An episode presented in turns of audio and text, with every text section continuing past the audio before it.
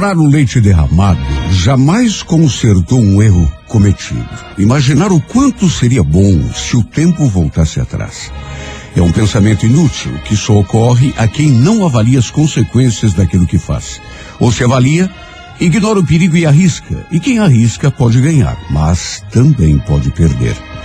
Nessa vida é preciso ser muito forte ou muito louco para agir sem prever o previsível. Para o sabor do impulso, tomar atitudes que visem apenas a satisfação própria, como se o resto do mundo não existisse ou não importasse. A vida pode ser emocionante, mas também muito perigosa para aquele que vê apenas a própria imagem refletida em toda parte.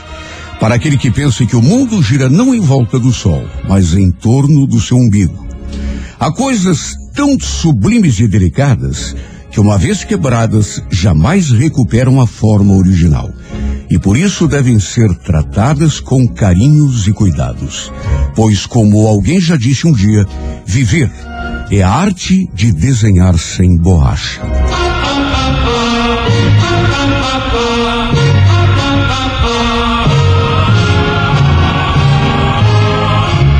Show da Manhã 98. Pois então, hoje, quinta-feira, de muito sol, 27 de fevereiro do ano da graça de 2020. Hoje é dia do agente fiscal da Receita Federal. Sim e Dia Nacional do Livro Didático. Opa! É. Ó, a pessoa que nasce no dia 27 de fevereiro costuma ter bom coração e ser extremamente generosa, embora também um pouco temperamental. Desde cedo encontra incompreensão, às vezes até mesmo dentro do próprio lar. Como é muito sensível, facilmente se magoa e se retrai. Sente-se um pouco insegura nos ambientes estranhos, timidez que por vezes é confundida com orgulho. Precisa viver num ambiente calmo, cercada de afeto, para que consiga fazer desabrochar suas melhores qualidades. Tem vocação para as atividades em que de alguma forma possa servir ao semelhante, pois tem necessidade de ajudar e servir de apoio. Pode eventualmente demonstrar vontade fraca e pouca persistência para alcançar seus objetivos, o que às vezes a distancia daquilo que sonha conquistar. No amor, a pessoa do dia 27 de fevereiro entrega-se de corpo e alma quando se apaixona, mas sua dedicação nem sempre é correspondida à altura. Também nasceram no dia 27 de fevereiro a já falecida atriz maravilhosa Elizabeth Taylor. Hum. A musa dos olhos azuis turquesa. Maravilhosa. É, é, também conhecido como a Gretchen norte-americana. Por que a Gretchen, Renato? É, é não, é, é, é, é parecida, porque não chegou ah. nem a metade. Se casou oito vezes. Meu Deus! Duas vezes com o mesmo homem. Duas? Mas que é isso? Já pediu biso? o é ator, o ator Richard Burton foi marido, foi o segundo e o quinto marido da Elizabeth Taylor, que se casou oito vezes, duas delas com o mesmo. Mas que coisa doida, Renan. É, Olha. O último marido dela. 88 anos hoje. É. O último marido dela, eu lembro que foi um caminhoneiro, né? Mas ela se casou com o Richard Burton, que dizem foi o grande amor da sua vida, é, duas vezes, né? É, o cantor Beto Barbosa, que não casou tantas vezes, mas ah, também está de aniversário. Meu amor, ah, doce. É, e, e sabe quem está de aniversário também para o mundo do futebol? Ex-treinador de futebol eu digo isso porque parece que não está treinando mais ninguém. Esse cara já treinou umas 15 seleções do mundo, inclusive a seleção tetracampeã brasileira de 94, Carlos Alberto Parreira. Ah, eu nosso, maravilhoso. É. 77 anos, se eu não me engano, Parreira tá fazendo É, hoje. 77. Para você que hoje completa mais um ano de vida, mesmo que você não tenha casado oito vezes, mesmo que você não tenha sido campeão do mundo, um grande abraço e feliz aniversário.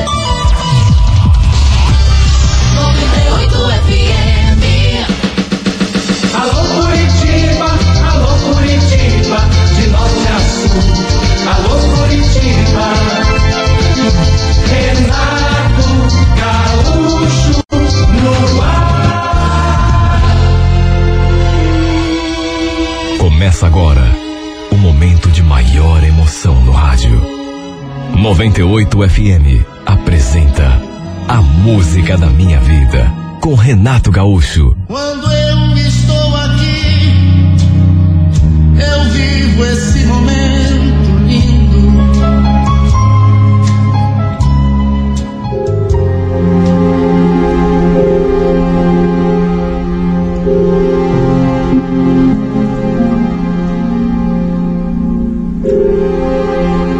estava deitado no quarto assistindo televisão quando minha mãe entrou pela porta dizendo que tinha alguém querendo conversar comigo.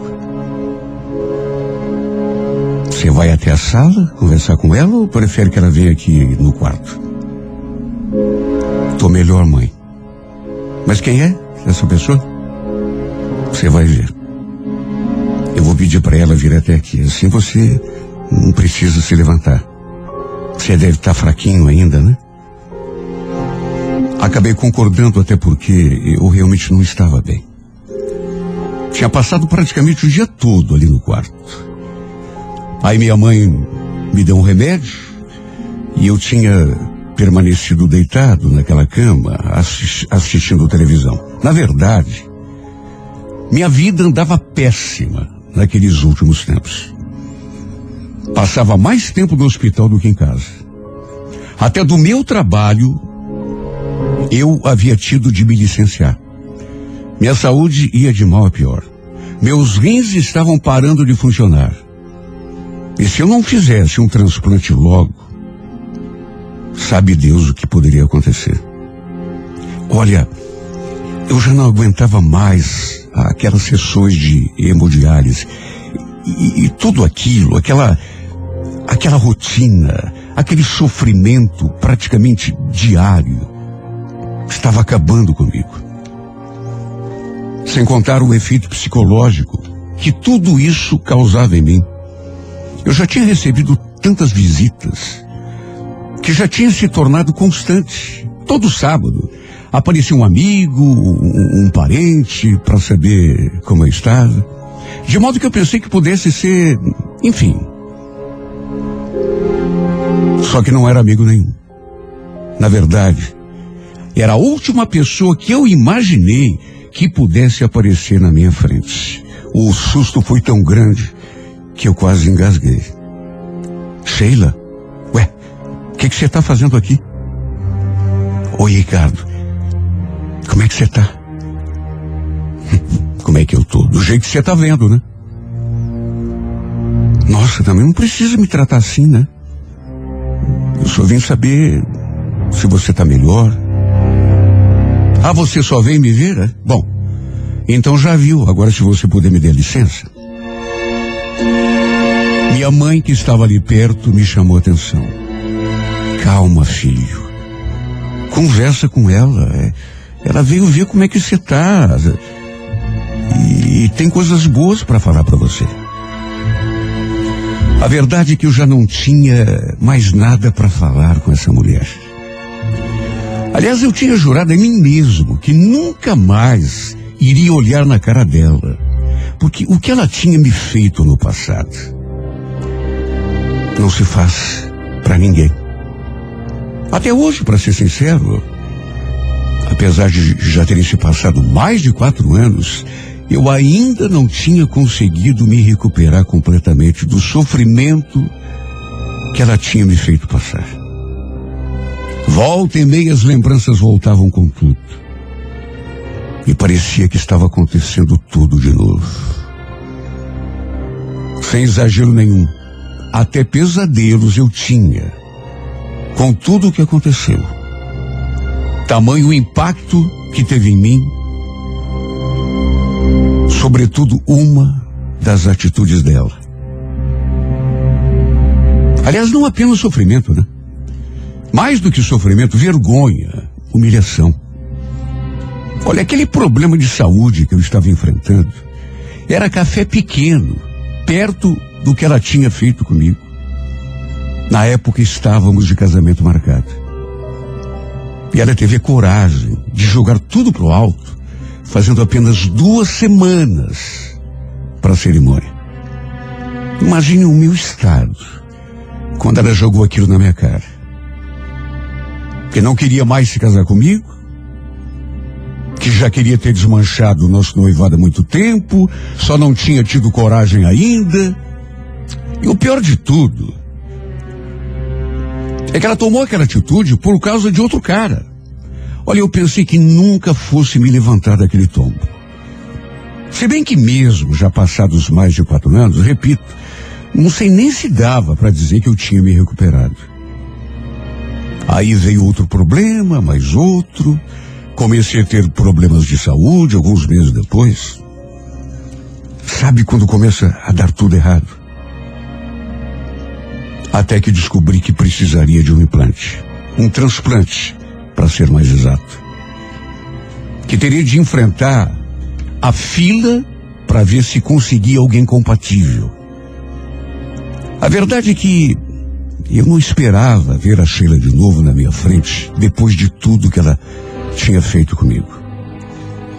Tanto que agi daquele modo com ela, mais na base assim do, do, do reflexo, do bate-pronto, porque não esperava. Reconheço que fui grosseiro, amargo, fiquei na defensiva. Até como uma forma de autoproteção. A certa altura cheguei a dizer: Escuta, você veio aqui para quê, hein? Para me ver definhando nessa cama? Será que não basta tudo que você me fez? Ricardo, não fala assim. Se você soubesse como eu fiquei quando eu soube que você estava passando por isso, você pode não acreditar, mas eu gosto muito de você. Sofri muito quando me contaram. Aliás, eu queria muito também fazer uma coisa que eu nunca fiz. Eu. Eu queria te pedir perdão. Eu reconheço que errei com você. Ah, você reconhece? Não me diga. Você quase acaba com a minha vida e aparece quatro anos depois para me pedir perdão? Olha, Sheila, por que, você não vai embora, hein? Não fala assim, Ricardo. Eu me arrependi de verdade. Pena que a gente não possa voltar no tempo, né? Porque eu jamais faria o que eu fiz no passado. Olha, repito, você pode não acreditar, mas se você soubesse o quanto eu me arrependo, porque a gente podia ter sido tão feliz, né? É, podia, podia. Se você não arranjasse outro cara, né? Me traísse com ele. Jogou tudo pro alto. Olha, olha, Sheila, nem sei porque eu estou conversando com você, viu? Eu já te pedi, por favor, vá embora. Não, Ricardo. Eu só vou embora depois que a gente conversar. Ela falou aquilo e, mesmo diante da minha cara feia e da minha atitude, sentou na beirada da cama. Aí tentou segurar a minha mão, mas eu me retraí. É que eu estava tão magoado. E só o fato de vê-la ali na minha frente trouxe à minha memória lembranças que eu queria esquecer, porque ainda me faziam sofrer. É como eu já disse, eu acho que nunca consegui superar de verdade tudo o que tinha acontecido. Na verdade, eu não queria saber de nada do que ela tinha para me falar. Mas mesmo sem o meu consentimento e com a ajuda da minha mãe, que ficou ali botando pilha também, ela começou a falar coisas da sua vida. Não estava mais com aquele cara, por quem ela tinha me trocado, que aliás já estava sozinha, fazia muito tempo. Sabe aquela conversinha de arrependimento? Olha, só faltou dizer que ainda me amava. Agora vamos convir, né? Quem ama não faz o que ela fez. Mas ela me pediu perdão tantas vezes. Falou que nunca tinha conseguido se livrar da culpa. E que depois de saber dos problemas de saúde que eu estava enfrentando, criou coragem e resolveu me procurar mesmo sabendo que provavelmente eu a receberia com quatro pedras na mão. E a verdade é que, apesar da minha mágoa, não dá para negar que, que a presença dela, por um outro lado, me fez um pouco feliz. Claro que eu não demonstrei isso. Mas só eu sei que ao lado do ressentimento, da mágoa, teve um outro pedaço de mim que ficou tão feliz de vê-la ali. Como foi bom vê-la de novo. E ela estava tão bonita. Parecia ainda mais linda do que eu me lembrava. Sabe, mesmo querendo negar a mim mesmo, apesar de todo o tempo passado e de toda a mágoa, a verdade é que eu ainda amava essa mulher. Procurei não demonstrar, até porque eu já tinha sofrido tanto por ela. Pelas tantas, minha mãe entrou pela porta trazendo um café. Uma xícara para mim e outra para ela. Apesar de contrariado, aceitei o café. Enquanto a gente tomava o café, a minha mãe continuou ali, de pé, no quarto, olhando pra gente, até que pelas tantas perguntou: Você já falou para ele, filha? Ainda não, dona Carmen, mas eu já vou contar. Contar? Contar o quê?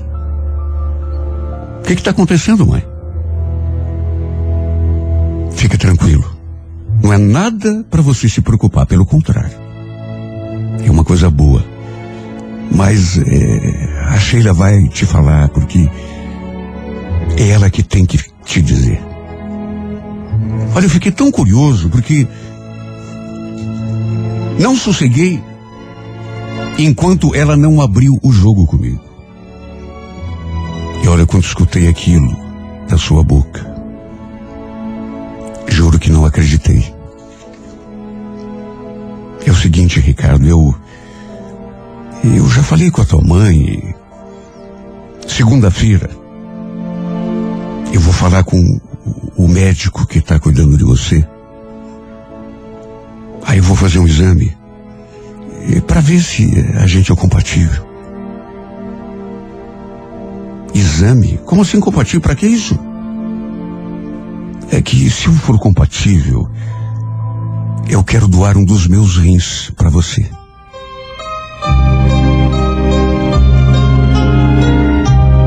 Sabe quando você escuta uma coisa e fica paralisado? Juro que pensei até que ela estivesse brincando, se bem que seria uma brincadeira de muito mau gosto. Só que aí, quando eu menos esperava, vi as lágrimas rolando pelo seu rosto. No começo, assim, um choro contido. Até que aos poucos foi se tornando um turbilhão. Na verdade, até eu fiquei emocionado. Ao cabo de um minuto ou dois, nós três estávamos chorando. Porque minha mãe também entrou no embalo e. Eu senti aquela coisa assim na garganta. Aquele aperto no peito. Primeiro, ao vê-la chorar.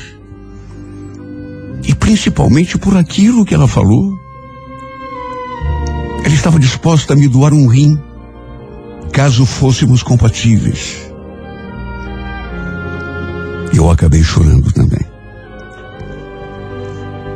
Dali a pouco, mais calma, eu ainda tentando assimilar. Falei que eu não precisava fazer aquilo. Você não precisa ficar com pena de mim, viu? Ricardo, não estou fazendo isso por pena nem para me redimir por aquilo que eu te fiz, ou para me livrar da culpa. Não, eu.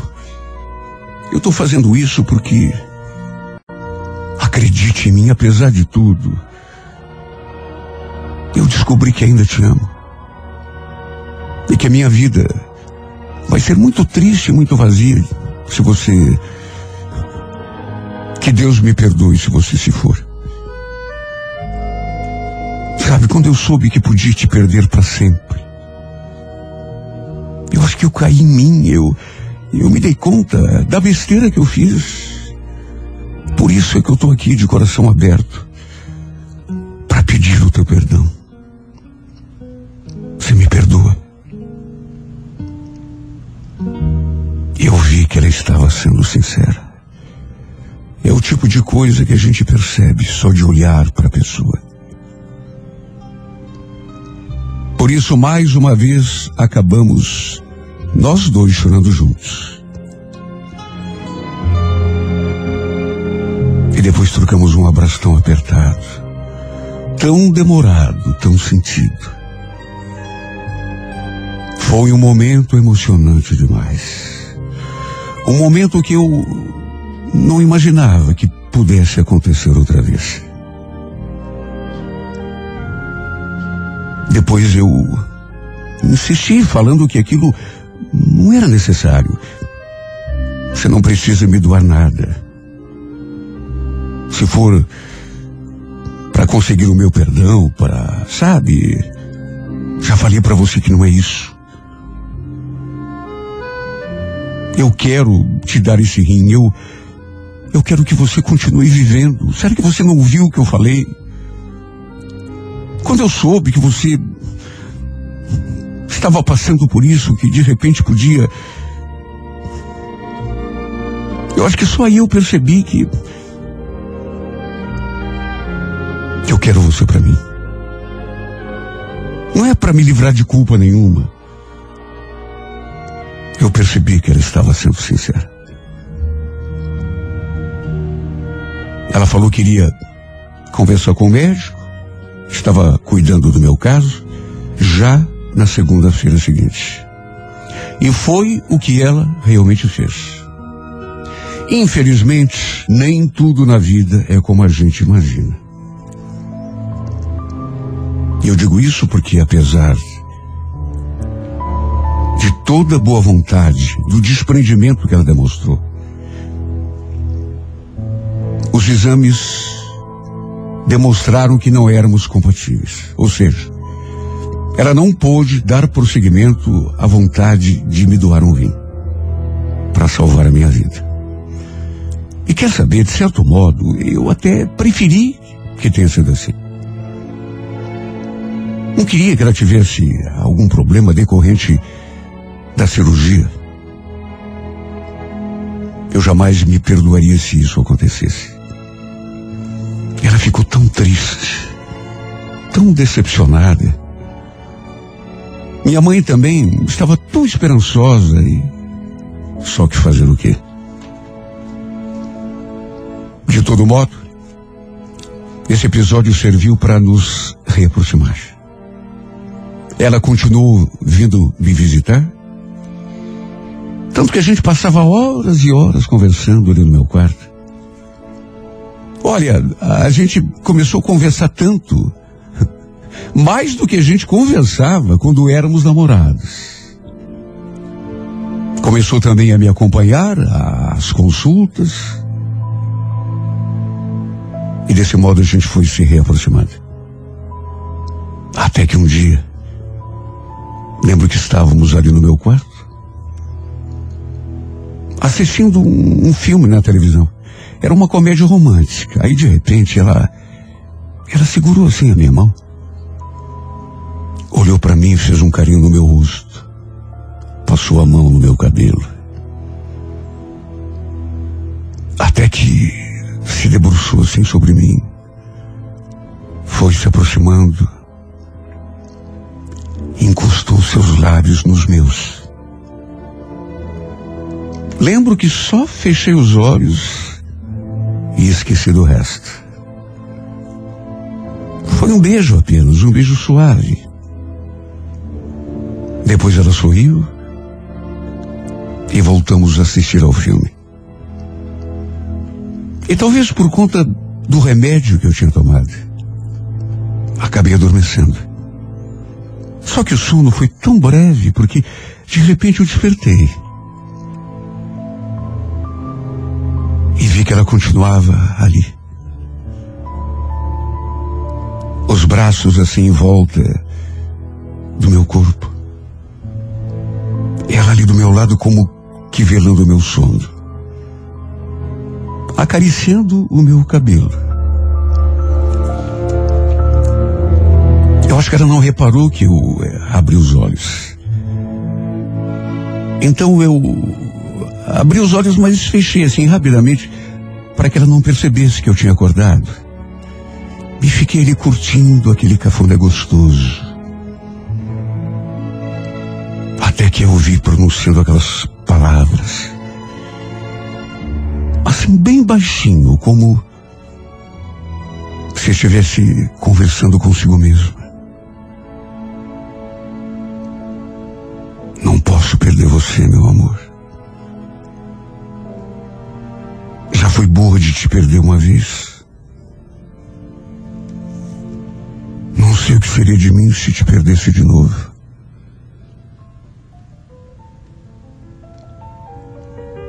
Sabe, eu escutei aquelas palavras, aquele sussurro, na verdade, porque ela falou tão baixinho. E eu, meio tonto, talvez pelo calmante que havia tomado, tive a impressão de estar sonhando. Só que não estava. Eu fiquei tão emocionado quando via aquelas palavras sussurradas assim, ditas de um modo tão, tão terno, que no impulso abri os olhos e sorri. Ela fez aquela carinha de surpresa e tenho certeza de que ficou mais surpresa ainda quando eu falei. Você pode ficar tranquila, viu? Porque você não vai me perder de novo. E mesmo que eu parta, se for da vontade de Deus, onde eu estiver, eu vou estar te olhando, cuidando de você. Sabe por quê? Eu andei tão magoado, tão ressentido com você nos últimos anos. Mas bastou você voltar para eu perceber que aconteça o que acontecer, você vai ser para sempre o amor da minha vida. Sabe aquele amor que não muda? Aquele amor que não diminui.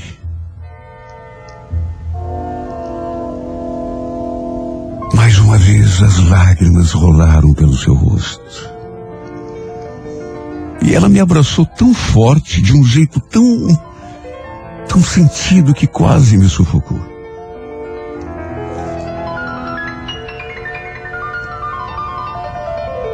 Foi um momento que passe o tempo que passar.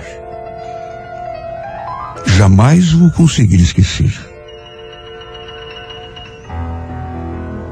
Confessamos nosso amor um para o outro. E assim tem sido nossa vida desde então. Retomamos nosso relacionamento e dessa vez eu posso garantir que vai ser para sempre. Esse para sempre, dada a minha condição de saúde, pode ser um para sempre tão breve, como pode ser eterno.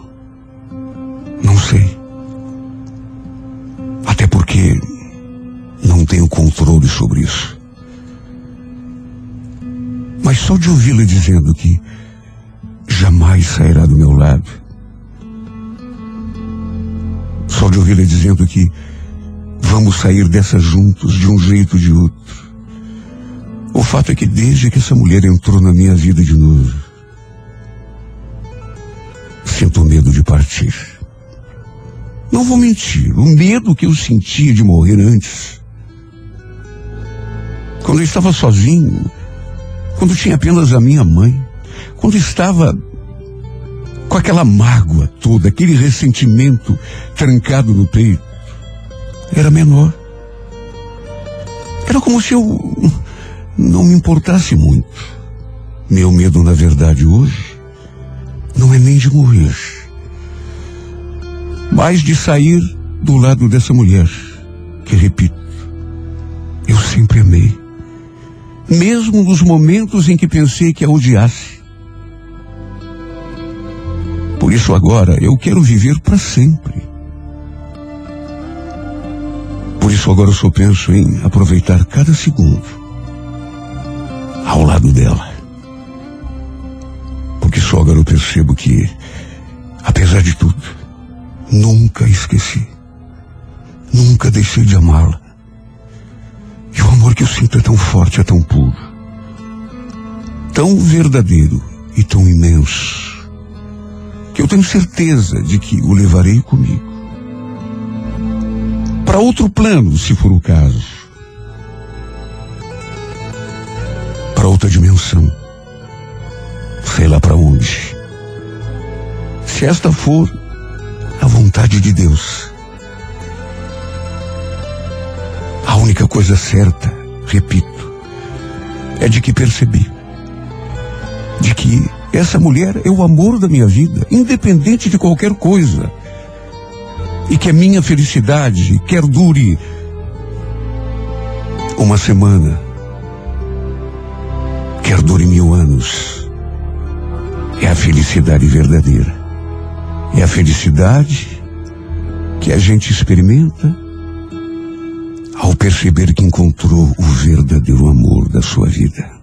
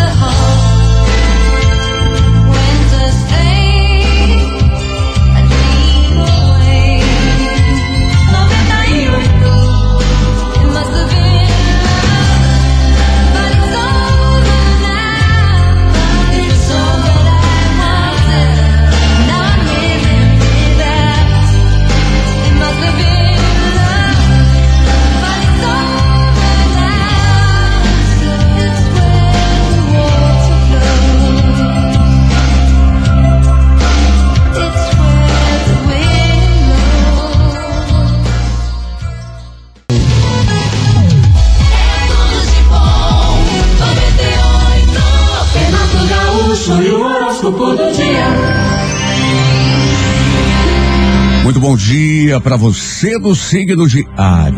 Ariana, Ariana, olha, tudo que você tensionar fazer agora, inclusive relacionado à vida profissional, viu? É, coloque entusiasmo em cima, que vai ser o diferencial para o sucesso que você poderá ter a partir de agora, repito, sobretudo nas iniciativas profissionais.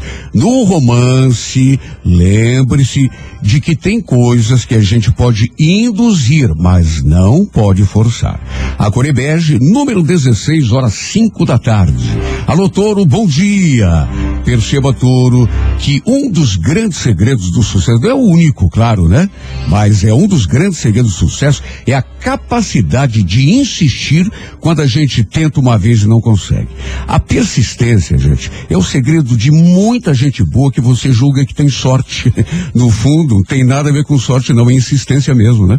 No romance, atenção, gêmeos, imponha-se se necessário, mas faça tudo assim com muito tato, sobretudo sem aquela impressão que a gente passa às vezes de que querer mandar no outro, né? Que isso pode não pegar bem. A cor vermelha, número de sorte o 38, hora 8 da noite. Alô, gêmeos, bom dia. Olha, Geminiano, tudo agora na tua vida depende de definir um caminho e perseverar nesse caminho. Hã? É, é, uma coisa que a gente faz às vezes e que leva a gente ao fracasso é tentar duas vezes de um jeito, aí não dá certo, a gente já muda a, a, a, a tática, né? E não é por aí. Tudo bem que às vezes é preciso mudar o itinerário, mas não é assim tão rápido, né? A gente tem que gastar toda a nossa energia naquela ideia que tem e que a princípio é a solução. Agora, depois de provar que não é por ali, aí sim. No romance, só arrisque aquilo que você tiver certeza de que não vai fazer falta mais tarde. Não coloque em risco coisas importantes para a tua vida e para a tua felicidade. A Core Verde, número 17, hora 10 e meia da manhã. Alô, Câncer, dia. Olha, Câncer, tenha em mente que tudo que você quer da vida depende basicamente de uma ação eficiente. O resultado das nossas iniciativas é, é sempre é, é, calcada ou deve ser calcada na iniciativa, na atitude, câncer. Porque muitas vezes a gente quer uma coisa, espera que ela venha, mas não se dá conta que não está fazendo a coisa certa para que ela aconteça. No romance, planejamento acima de tudo, saiba usar as palavras e gestos para atrair em vez de afastar. A cor violeta, número de sorte, o 29, horas 6 da tarde. Bom dia para você de Leão. Leonino Leonina, combate a instabilidade. Eu, é, é, é, às vezes a gente permite é, que as emoções interfiram nas nossas atitudes e, não, e acaba não agindo pela razão, o que normalmente não dá muito certo não. E o Leão, no romance, atenção, se porventura você perceber né, é, é, é, alguma coisa de, é, é, que não está te ajudando a se aproximar de quem você quer, ou está mesmo te afastando da situação que você sonhava, pare, reflita e pense. A cabeça é que deve comandar as ações, Léo. Core Prata, número 12, horas sete e meia da noite. Bom dia para você de Virgem. Olha, Virgem, é, não deixe de tomar o, o, uma iniciativa é, se porventura for necessário enfrentar um desafio. Às vezes a gente tem todas as condições para vencer uma batalha, inclusive no setor profissional, né? E acaba se deixando dominar pelo medo, pela insegurança. Não permita que isso aconteça com você. No romance, atenção, preste atenção nos motivos que há para você se julgar bem capaz de atrair quem você quer e não nos motivos que você julga que existem para que você não consiga o que quer. Olhe sempre pro lado bom, Virgem. A Corecac, número 69, hora favorável, dez e meia da manhã. Alô, você de Libra. Olha, Libra, é, busque é, movimentar a tua vida em nichos que estão meio parados. Porque muitas vezes a gente se vale muito do talento, da inteligência, da capacidade e não percebe que o que decide a parada, em 90% das vezes, é a dedicação, a força de vontade e iniciativa, né? No romance Libra, atenção, é, é, excesso de charme às vezes atrapalha uma aproximação e até causa afastamento. Cuidado, a cor é salmão, número 22, hora três e meia da tarde. Alô, alô, escorpião. Escorpião, é, preocupe-se mais com aquilo que possa mudar a tua vida do que propriamente com outro assunto qualquer. Muitas vezes a gente não percebe que gasta energia e atenção em coisas que não estão trazendo eh, nenhum benefício para a execução dos nossos planos e, e, e para a conquista dos nossos obje, objetivos. E o tempo é limitado, o tempo que a gente tem, né, escorpião? No romance, atenção, facilite a aproximação, a compreensão. Você tem uma carga emotiva muito grande, mas às vezes dificulta a aproximação com o outro por causa de um excesso de orgulho, de amor próprio. Né? A Curivinho, número 57, hora sete e meia da noite. Alô, Sagitário, tua personalidade, atenção, Sagitário, atrai sempre muita atenção, muito interesse. Você é uma pessoa muito viva, né? E facilita inclusive a aproximação com pessoas, muitas vezes até o auxílio de outras pessoas, né? Mas isso pode também é, acarretar um, um, um efeito secundário, né? Que é você perder muito tempo com aquilo que não interessa, pelo menos não naquele momento específico. No romance, atenção, aproveite as oportunidades que aparecerem, mas meça consequências se porventura perceber que está colocando em risco alguma coisa importante, Sagitário. Cor Azul, número 89, hora onze e meia da manhã. Alô, Capricórnio, bom dia. Capricórnio, você sabe que é, é, você tem uma capacidade acima da média, né? De, de insistência. Olha, um capricorniano, quando bota uma coisa na cabeça, só se fizer muita questão de deixar de lado, porque se eu continuar tentando, dificilmente ele não chega onde quer. Agora, todo mundo é humano, de vez em quando bate um desânimo, cuidado com essas crises. No romance, atenção, aprenda a usar o lado mais alegre da tua personalidade, que apesar de às vezes parecer até meio melancólico, o teu bom humor também é excelente e serve como arma de conquista, se é que você não sabe. A cor é dourada, número 27, hora quatro e meia da tarde. Aquário, bom dia. Olha, aquariano. Apesar de que muitas vezes a coragem nos dá bastante vitórias, né? Quando a pessoa bota na cabeça, se eu consigo, aquele otimismo é, é, é, acaba dando vitórias. às vezes, quando meio exagerado, pode levar a gente a encarar uma coisa de peito aberto e aí o, a porca torce o rabo. Cuidado, tenha equilíbrio acima de tudo. No romance, perceba que nem é legal é, é, é, você querer impor suas vontades em relação a outra pessoa, como o contrário também é, não é o mais aconselhável. Mais uma vez, também no setor sentimental, o equilíbrio vai ser a grande pedida cara. Agora, a Core Bordeaux, número 15, hora oito e meia da noite. Peixes, bom dia. Olha, precisa aprender a usar aquilo que você tem de melhor.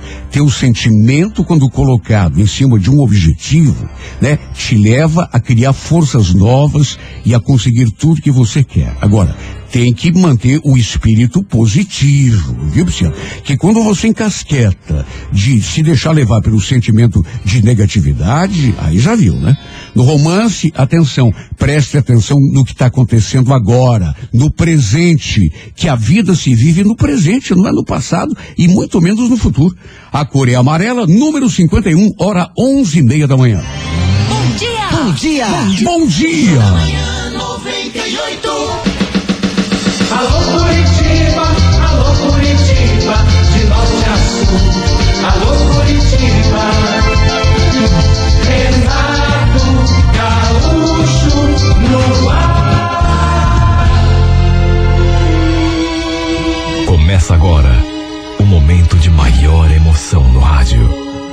98 FM apresenta A Música da Minha Vida com Renato Gaúcho. Quando eu estou aqui, eu vivo esse momento lindo.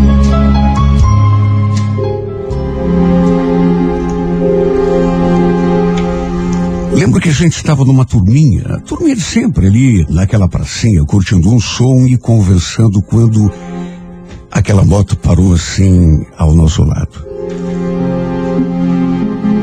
Olha, quando o rapaz, o motoqueiro, tirou o capacete, só de olhar para ele, eu me encantei, porque era um rapaz tão bonito. Percebi que não o conhecia. Só que, repito, me encantei antes mesmo de saber o seu nome. Como eu estava relativamente próxima, ele também olhou para mim. E foi um olhar tão fixo, tão intenso, que fez meu corpo se arrepiar.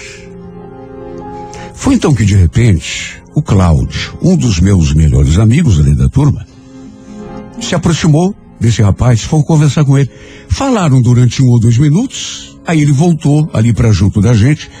O rapaz também voltou a colocar o capacete e arrancou com a moto. me bateu uma curiosidade que eu fui lá conversar com o Cláudio. Perguntei quem era aquele moço da moto, porque não lembrava de tê-lo visto ali. No que ele respondeu: Quem é o Michel? Michel é meu irmão. Sério? Nossa, você nunca me falou que tinha um irmão? Muito menos que era tão bonito. Ele achou graça, riu do que eu falei.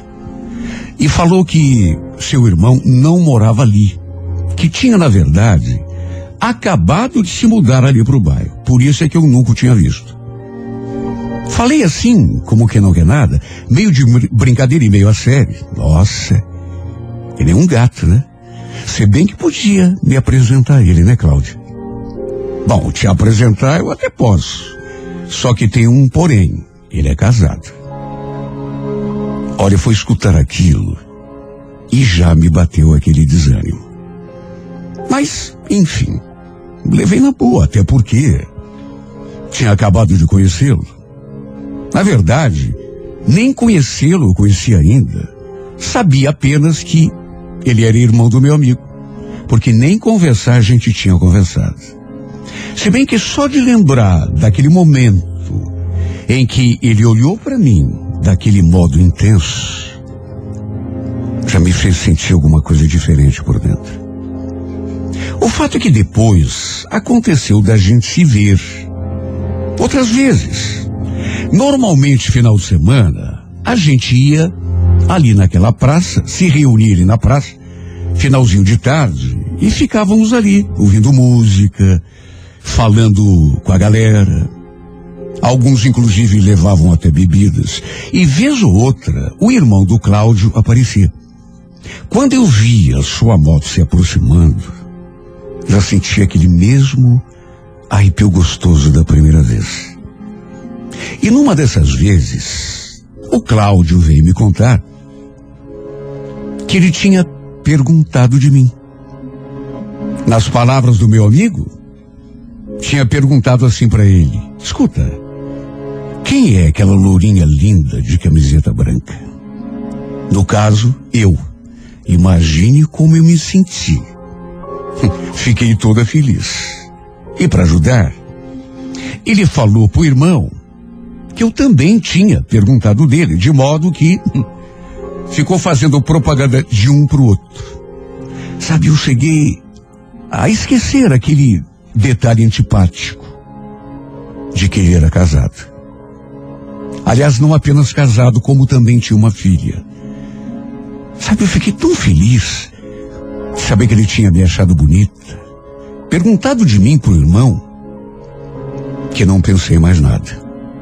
Simplesmente esqueci que ele era comprometido. E o fato é que depois desse dia, sempre que acontecia de ele pintar ali na pracinha, a gente ficava trocando olhares. Toda vez que ele olhava para mim, me dava aquele mesmo tremelico no corpo todo. A verdade é que eu já tinha me encantado por ele desde o primeiro dia. Só que aos poucos, à medida que aquela paquera foi se intensificando, eu acabei me apaixonando para valer. Mesmo sem ainda ter acontecido nada entre nós. Até que um dia, lembro que eu estava voltando para casa, levei um susto quando aquela moto emparelhou assim comigo na rua. Era ele. Eu caminhando assim, devagar, pela calçada, e ele me acompanhando de moto, me olhando através da viseira do capacete. Até que parou, tirou o capacete e puxou conversa comigo. Perguntou aonde eu estava indo, se não queria uma carona. E sabe, nessa hora, não sei nem explicar por quê, o que que me deu na cabeça.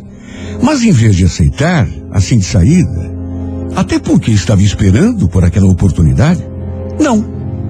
Falei que não precisava. Fiz um certo doce, digamos. Falei que morava ali perto, que já estava quase chegando em casa, mas aí ele insistiu. Você não quer dar uma voltinha de moto, então? Bom, ele tinha até um capacete reserva. Resumo. Eu seria uma boba se desperdiçasse aquela chance. Coloquei o capacete, montei na garupa e me agarrei assim na sua cintura. Eu nunca tinha andado de moto. E é claro que fiquei com um certo receio. Pedi que ele fosse devagar. Assim que me agarrei na sua cintura, senti uma coisa tão gostosa. Fechei os olhos e fiquei ali sonhando de olhos fechados. Meu corpo todo se arrepiou só de sentir o contato com o corpo dele. Lembro que tinha começado a escurecer. E ele acabou me levando a um lugarzinho assim, meio deserto. Tinha uma loja em frente, mas a loja já estava fechada. E foi ali que paramos, descemos da moto. Ele tirou o capacete, eu tirei o meu. Olha, eu tremia. Meu coração batia forte no peito de um jeito que fazia até barulho. Sorrindo, ele foi se aproximando, se aproximando, e eu já imaginando as suas intenções.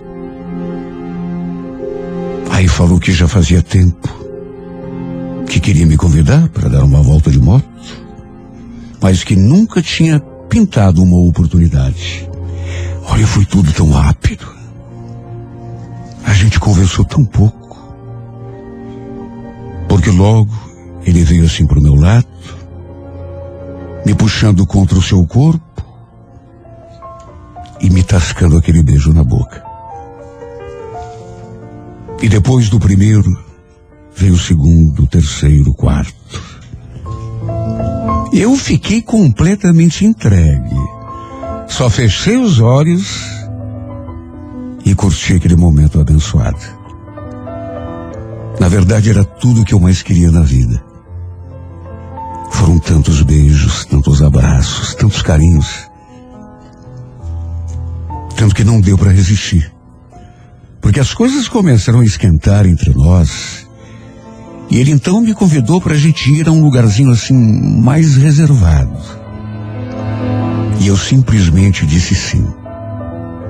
Até porque não nego que também queria. De modo que fizemos amor já nesse nosso primeiro encontro. E foi ainda melhor do que eu imaginava. Tanto que voltei para casa me sentindo ainda mais apaixonada, se é que isso era possível. A gente tinha trocado telefones para se falar, trocar mensagens. Sabe, o estranho foi que em nenhum momento me preocupei pelo fato de ele ser casado, de ter uma filha. Na minha cabeça, só tinha espaço para pensar em nós dois e naquilo que tinha acabado de acontecer. A verdade é que esse homem virou completamente a minha cabeça. Tanto que acabamos encatando um caso. Já a partir daquele dia, ficávamos juntos praticamente todo sábado. Eu até deixei de frequentar aquela pracinha à tarde, porque marcava de me encontrar com o Michel e simplesmente esquecia do resto. O Cláudio, o irmão dele, sempre soube desse nosso rolo, desde o comecinho. Na verdade, ele até ajudava o irmão a encobrir as suas puladas de cerca. Olha, para se ter uma ideia, cheguei a conhecer a mulher do Michel e a filha. Até que um domingo, o Michel tinha feito um churrasco na sua casa e eu acabei indo também. Fui acompanhado do Cláudio. E aí a mulher do Michel, vendo que a gente tinha chegado junto, o que, que ela concluiu? Que nós dois, eu e o Cláudio, tivéssemos alguma coisa, algum namoro. Mais do que simplesmente conhecê-la, a gente acabou até fazendo amizade. Até porque aquela foi apenas a primeira vez. Meu Deus, quanta loucura. Imagine, eu ali na casa do meu amante, com a mulher dele ali do lado. E quando digo loucura, é porque chegávamos a nos beijar ali na casa dele. Num momento de bobeira da mulher, repito. Desde o comecinho, pelo fato de eu ter chegado naquela primeira vez na companhia do Cláudio, ela pensou que nós dois, eu e o Cláudio, tivéssemos algo assim em segredo. Até porque ele ajudava a encobrir o meu romance com o Michel. É para se ver o que a gente é capaz de aprontar quando está apaixonado. Só que, para minha desgraça, um dia ela acabou descobrindo tudo. Não sei se alguém nos viu juntos e contou para ela, ou se ela mesma viu, ou se, enfim. Até porque naqueles últimos tempos, eu e o Michel estávamos dando muito na vista. Sabe quando você de repente começa a se descuidar? Para se ter uma ideia, ele circulava comigo na garupa da moto, ali mesmo pela vila, sem qualquer tipo de preocupação. Até em lanchonetes a gente ia, sem esconder o nosso, o nosso romance. Ficávamos ali de chamego, aos olhos de quem quisesse ver. Parecia que ele não estava nem aí. E vamos convir, né? Quem tinha mais a perder era ele. A gente deu tanto mole que estava mais do que na cara que uma hora ou outra alguém nos viria juntos e contaria para a mulher dele. Pois não deu outra. Aliás, mostraram até uma foto nossa juntos para ela. Até isso tiveram a capacidade de fazer. Tiraram uma foto de nós dois, atarracados num beijo, e foram lá mostrar para a mulher. Comigo ela não chegou nem a brigar, até porque a gente não se viu nessa oportunidade. Mas eu soube que discutiu feio com o Michel. Mais do que isso, exigiu que ele se afastasse de mim. Porque do contrário, falou que era para ele fazer sua trouxa ir embora de casa. Aí ele veio conversar comigo. Débora, a gente vai precisar dar um tempo, porque a Renata, ela tá fura comigo. Se ela souber de mais alguma coisa entre a gente, eu tô perdido. Vamos deixar a poeira sentar e depois a gente vê como fica. Naturalmente que era a última coisa que eu queria na vida. Me afastar dele. Dar um tempo. Mas, infelizmente, não era a minha vontade que contava. Pelo jeito, o maior desejo dele, pelo menos naquele momento, era se acertar com a esposa. A gente ficou sem se ver durante algumas semanas, até que ele voltou a me procurar. Disse que estava com saudade, que queria me ver. Olha, eu nem acreditei.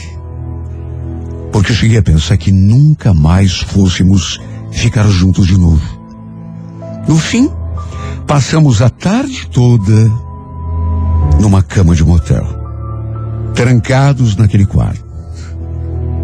De modo que retomamos o nosso caso. Só que dessa vez, com mais discrição, tomando um pouco mais de cuidado.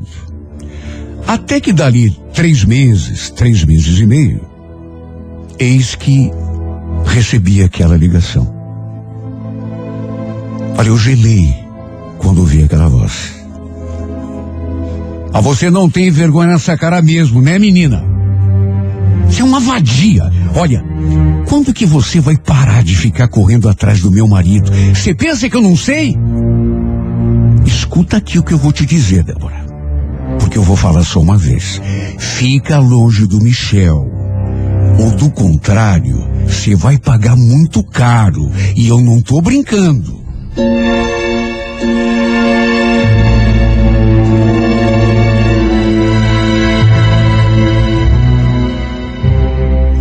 Olha, eu gelei. Eu tremia quando desliguei aquele celular. Provavelmente ela devia ter conseguido o meu número mexendo no celular do Michel. Porque a gente vivia trocando mensagens. O fato é que, mais uma vez, precisamos nos afastar.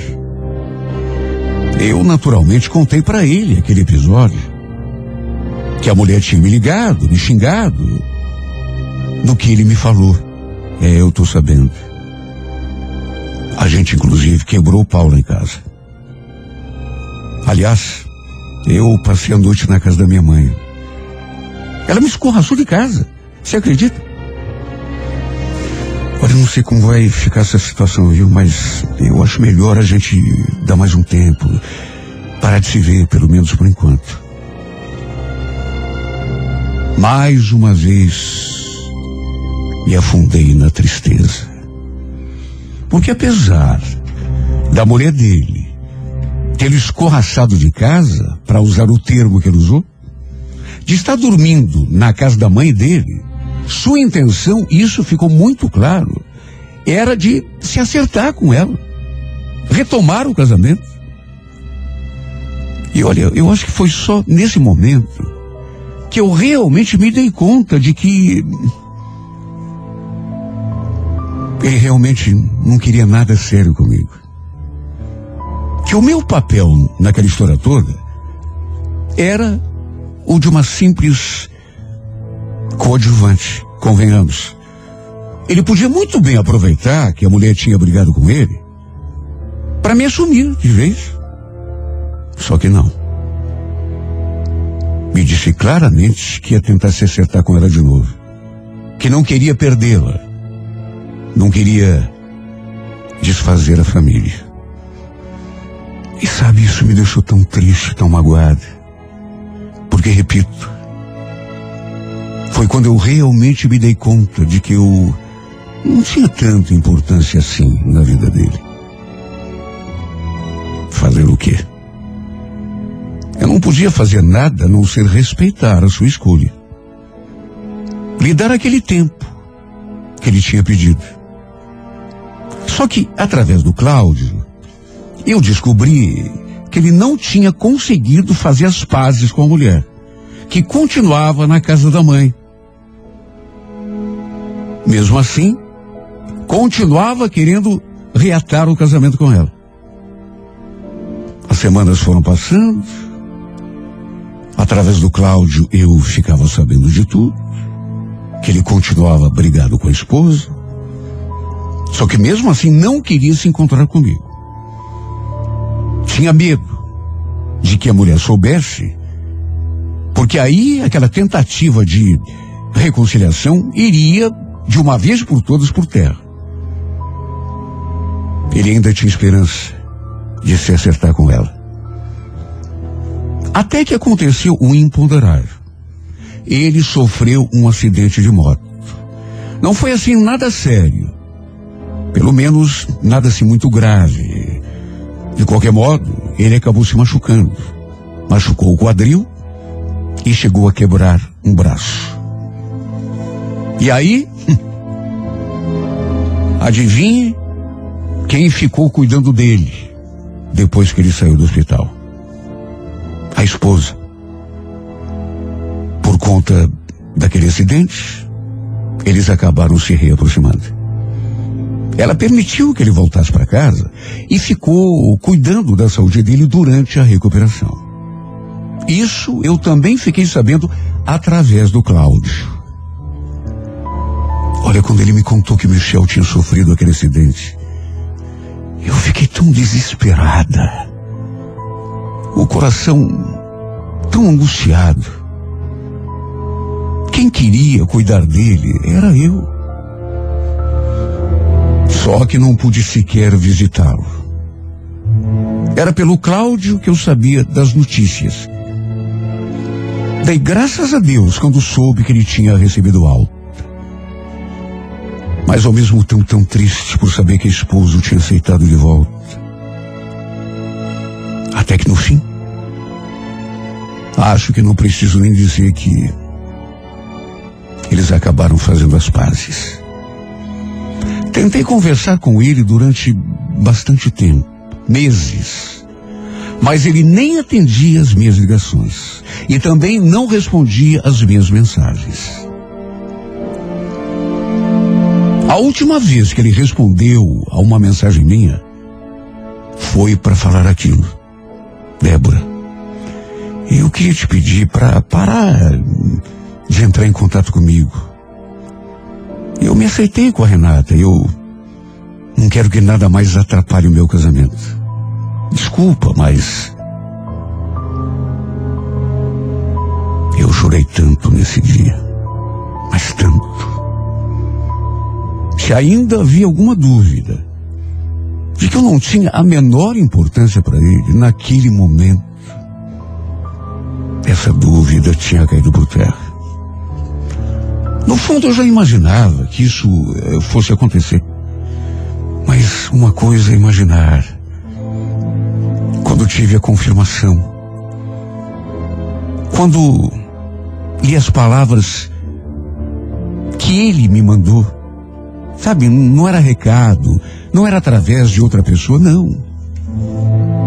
Eram palavras dele, dizendo aquilo que ele queria e o que ele estava sentindo. Se bem que convenhamos, né? Foi bem feito para mim. Na verdade, a intrusa daquela história era eu. Eu não tinha nada de me meter com um homem casado. Sabia de antemão do risco que corria.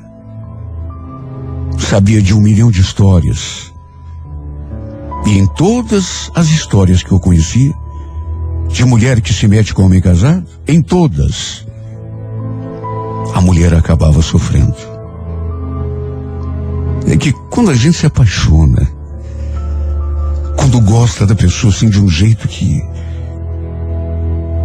parece que o bom senso vai pelo ralo. A gente até sabe o que deve fazer, só que não faz. No fundo, no fundo, eu tinha a ilusão de toda mulher apaixonada, de que no final como acontece nos contos de fada, às vezes nas novelas, nos filmes.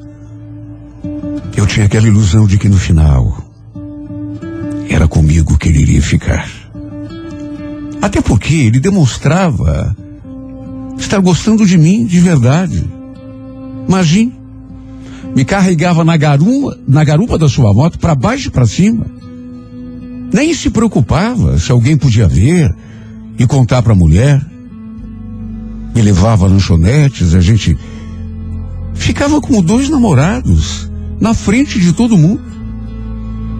De modo que a certa altura, eu comecei a fantasiar que ele gostasse de mim de verdade. Até que eu percebi que tudo não passou de ilusão. O que eu era para ele? Uma aventura uma diversão. Talvez ele até gostasse de mim, mas sabe aquele gostar assim que que não tem compromisso, que não tem nem sentimento? É um gostar meio embora eu não possa nem culpá-lo, né? Porque ele nunca mentiu para mim. Disso eu não posso acusá-lo. Assim como também nunca me forçou a fazer nada contra a minha vontade. Tudo o que fiz com ele foi consensual. Porque me apaixonei. Na verdade, amei esse homem de todo o meu coração. E como amei, meu Deus. Só que, para minha tristeza, enquanto eu amei de verdade, com sentimento, Enquanto eu o quis para mim, mas o quis inteiro, fosse do jeito que fosse, ele também gostou de mim.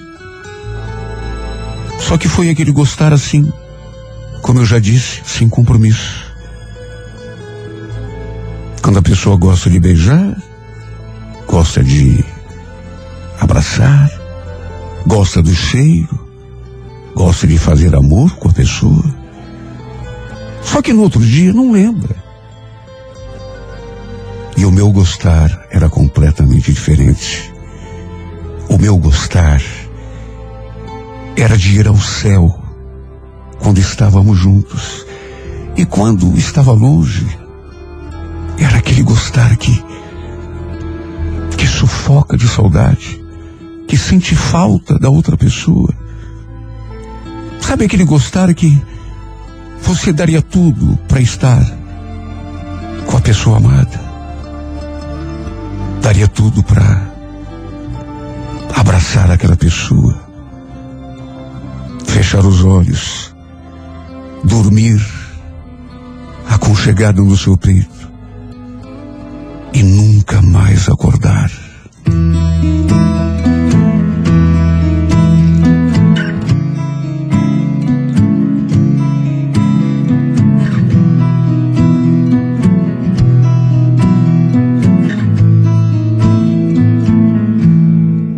Loving can hurt.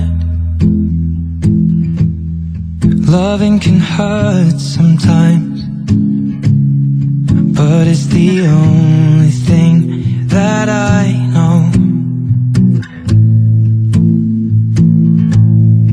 When it gets hard, you know it can get hard sometimes.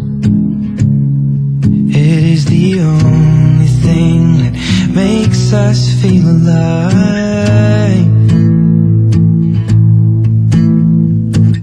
We keep this love in a photograph. We made these memories for ourselves.